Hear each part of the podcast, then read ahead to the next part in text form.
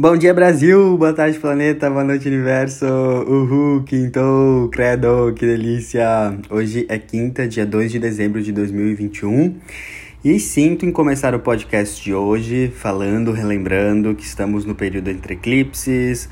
O próximo eclipse já tá aí, batendo na nossa porta, porque vai acontecer no sábado, dia 4.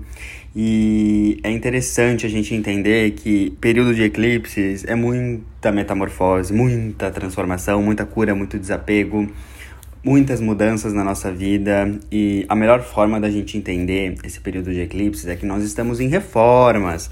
Então, quando existe uma reforma, a gente não pode cobrar um equilíbrio, uma perfeição, uma organização total. Isso se aplica para nós também no período de eclipses. Eu venho falando com muitas pessoas, inclusive eu mesmo, como a energia tá diferente, a gente pode ficar mais cansado, com mais cara de peido aflito, as coisas ficam mais estranhas, a gente sente que Uh, o rolê não tá tão engatado, estamos com mais desafios energéticos, emocionais, muitas questões acontecendo, certo? Então, eu gosto, quero muito lembrar isso para vocês, da frase que eu postei essa semana, do Buda, que falava que se a sua compaixão não inclui você, ela é incompleta. Nesse período de eclipses é legal a gente se tratar da forma como a gente trata as pessoas que a gente ama. É legal a gente ter compaixão pelo nosso processo e não só pelo coleguinha, mas por nós mesmos, porque relaxa, você está em metamorfose, você está em reformas. Não se cobra, não se critica se você não está no seu equilíbrio perfeito, não se critica, não se cobra se os rolês não estão acontecendo da forma mais desejada possível. Faça o seu melhor e muitas vezes o seu melhor que você pode fazer nesse período entre eclipses é muito distante, é muito menor do que o seu melhor nos teus dias de normalidade. Então, tranquilo, a vida são ups and downs. A vida são altos e baixos. E tá tudo bem, tá tudo certo. Ter momentos que você fica um pouco mais fora dos trilhos não quer dizer nada sobre a sua capacidade, sobre a sua credibilidade, sobre a sua força. Na verdade, a grande sabedoria é saber se amar e se enxergar além nesses períodos que você não está fluindo tanto quanto pode, quanto gostaria. Então, empatia, empatia, empatia, empatia. Primeiro, essa empatia precisa começar com você, tá bom? A lua está minguando em escorpião, que pode estar tá trazendo justamente essas energias desafiadoras, porque fase minguante, deixa aí, desapega, limpeza, purificação. Em escorpião, que já é um signo muito intenso, as emoções podem ficar bem cabeludas, profundas, desafiadoras, a gente pode sentir tudo numa perspectiva mais intensa ou sombria. Então também não se cobre, a gente está minguando essas energias escorpianas que estavam no fundo da, da nossa alma, do nosso âmago, do nosso ser. Escorpião fala bem daquelas coisas que muitas vezes nós não achamos tão bonitas em nós, as dores, as sombras, os hábitos destrutivos, os nossos traumas, enfim, tudo aquilo que realmente é mais sombrio e precisamos iluminar. Então é muito bom a gente iluminar as nossas sombras, a gente chamar essas nossas sombras para tomar uma xícara de café, aprender com elas, entender que ter sombras é normal, todo ser humano tem. Encarnou? Tem sombras. Tem massa, ocupa massa no espaço, tem sombras. O ponto é o que você faz com essas sombras. Você as alimenta?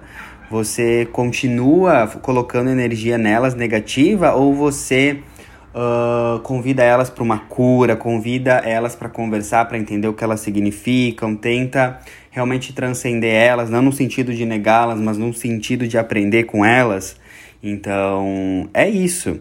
Tem aquela historinha que eu sempre gosto, que é dos, dos uh, indígenas nativos americanos, que eles falam: existem dois lobos dentro de você, um branco e um escuro qual vai prevalecer é aquele que você alimentar, certo? Então, nesse momento de lua minguante escorpião, muitas das nossas sombras, das nossas emoções mais desafiadoras podem vir à tona. E daí depende de nós tratar essas emoções, e seja lá o que vier do passado também, de forma amorosa, certo? Uh, hoje Netuno para o seu movimento dire... Uh, retrógrado e começa seu movimento direto no grau 20 de peixes. Então, algumas confusões e algumas ilusões, algumas distorções de percepção começam a clarear. Observe.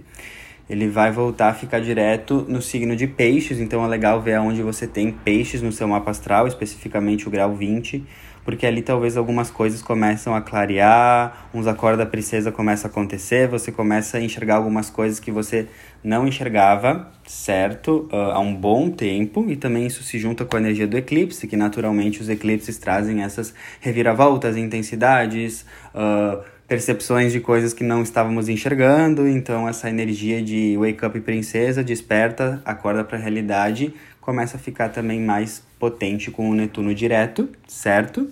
E hoje, logo pela manhã, a Lua em Escorpião fez uma oposição com Urano eh, em Touro, que pode falar de ansiedade, pode falar de desconforto emocional, agitação emocional, pode nos deixar realmente fora dos trilhos no sentido emocional e muitos imprevistos emocionais e imprevistos no geral. E esse é o ponto, quando tem Urano na jogada, a gente tem que ser muito resiliente, porque as emoções podem realmente transbordar, a gente pode realmente sentir que a gente está uma bagunça emocionalmente e os imprevistos, as surpresas podem nos dar um creu. E esse é o ponto, não é o que te acontece, mana, é como você reage ao que te acontece. Pode estar tá caindo o mundo lá fora, tempestade na sua vida, tudo voando com um furacão, vaca voando, casa voando, tudo se destelhando.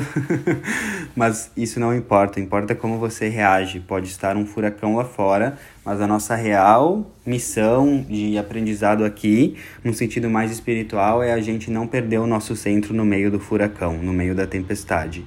Então perceba que na verdade, não é o que te acontece fora, com esses imprevistos de Urano, essas agitações, mas sim como que tu escolhe reagir a essas emoções todas, certo?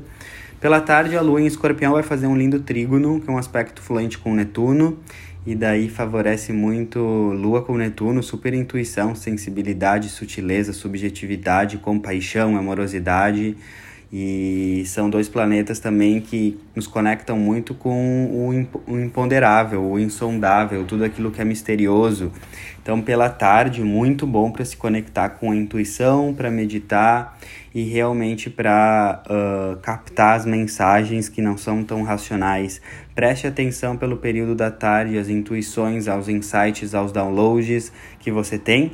E também Lua com Netuno é você ter mais empatia pelos outros, por você, você se tratar com mais amorosidade. Por isso que eu já comecei falando sobre isso hoje em relação, já era em relação a esse aspecto de lua com Netuno, é você se amar, você se tratar com amor, você tratar os outros com amor, só que sempre começa por você. Você não pode oferecer para os outros o amor que você não se dá primeiro, certo?